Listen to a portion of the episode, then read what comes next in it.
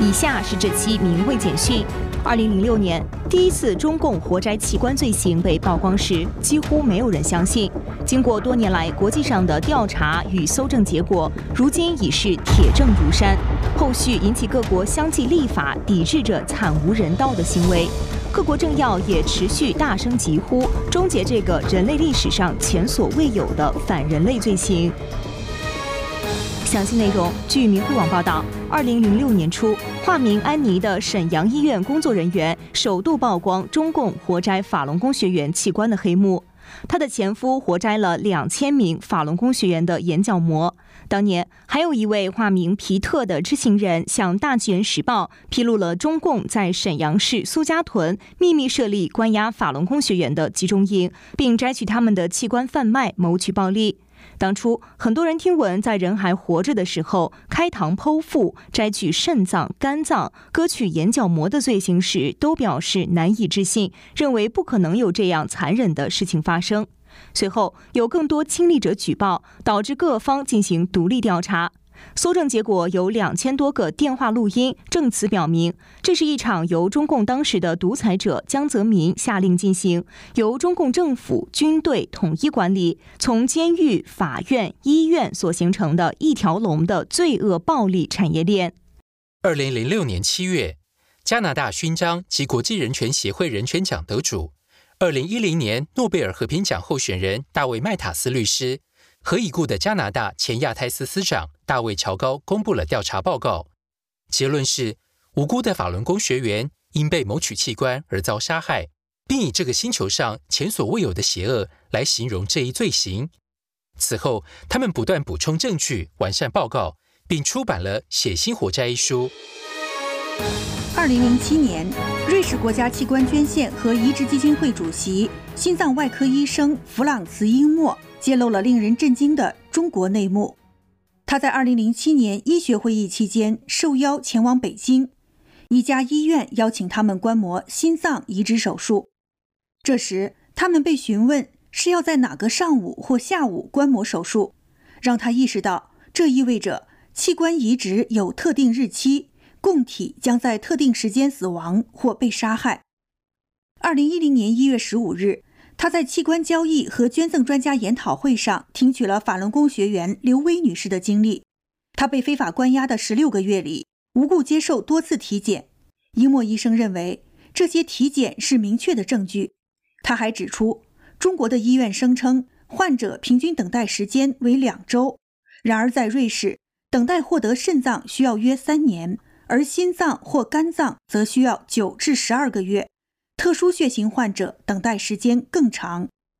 二零一九年六月十七日，由英国杰弗里尼斯爵士主持的中国火灾两性犯器官问题独立人民法庭，经过几个月的调查后，在伦敦宣判。法庭成员一致确信，无可置疑，中国强制从良心囚犯身上摘取器官，而且涉案时间很长，所涉及的受害者众多。法轮功学员是器官供体的最主要来源。中国政府犯下反人类罪及酷刑罪。二零二三年八月二日，武汉协和医院肾脏移植医生王振迪准备从美国返回中国，然而在登机前，他却因涉嫌洗钱被美国警方逮捕。根据调查报告，自一九九九年底对法轮功学员进行了大规模的迫害，包括活摘器官，这一行为至今仍在继续。此外，早在之前，王振迪因涉嫌活摘法轮功学员器官，已经被列入调查名单。同样引人关注的是，武汉协和医院被指严重涉嫌参与活摘法轮功学员器官的行为，尤其在肾移植领域的数量位居全国之首。根据起诉书，从二零二三年一月开始，美国缉毒局等部门对王振迪和另外两名被告展开调查。专家认为，这起事件将有助于进一步揭露中共活摘器官的黑幕。中共大规模活摘法轮功学员器官的罪行引起国际社会的广泛关注，全球多个国家相继立法，阻止本国公民去中国做非法器官移植，以免成为屠杀的帮凶。在西班牙，二零零八年十一月二十一日，一个名叫奥斯卡·嘎瑞的西班牙公民到中国天津旅行，接受了非法的肝脏移植手术。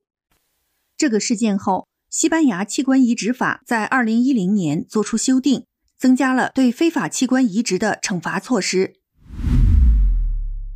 在美国，二零二三年三月二十七日，美国联邦众议院以四百一十三票对两票通过了二零二三年制止活摘器官法案，惩罚活摘器官罪行。这是美国首次以立法而非象征性的方式打击中共对良心犯的活摘器官罪行，并以压倒性票数获得通过。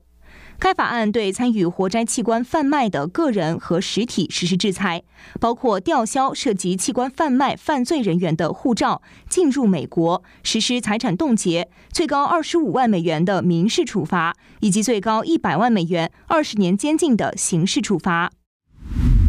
在欧洲，二零一四年七月九日，欧洲理事会通过反对人体器官贩运公约，遏制跨国非法器官交易。要求成员国禁止这种共谋行为。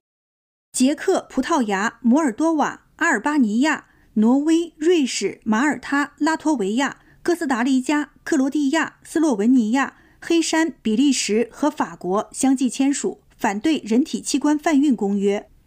此外，二零一九年四月二日，比利时联邦议会公共卫生委员会通过了将商业器官交易和器官旅游定为犯罪的法案。在英国，二零二二年四月底，一项新的英国法律《健康和护理法案》正式生效。该法律基于道德风险，禁止英国公民和英国国民前往中国以及其他国家购买器官进行移植。新法律还将参与器官贩运的英国人定为刑事犯罪。在意大利，二零一六年十二月，意大利议会通过立法，对任何非法出售活人器官者处以严厉制裁。该项立法于二零一七年一月七日生效。在台湾，二零一五年六月十二日，台湾修订和颁布《人体器官移植法案》，禁止使用来自死刑犯买卖以及中介的器官，禁止器官移植旅游。此外，参与非法器官移植的医生处停业一个月到一年，严重者可吊销执照。二零二三年七月十四日，前新西兰惠灵顿市议员托尼·布朗特在澳洲悉尼法轮功学院举办的纪念反迫害二十四周年集会上，谴责中共的罪行。他说：“中共政权是从第二次世界大战大屠杀以来，对人类犯下的最严重的反人类罪行的政权。”随着各国政府相继采取立法行动，抵制中共反人类罪行。全球对于中共活摘良心犯器官的谴责声音日益响亮，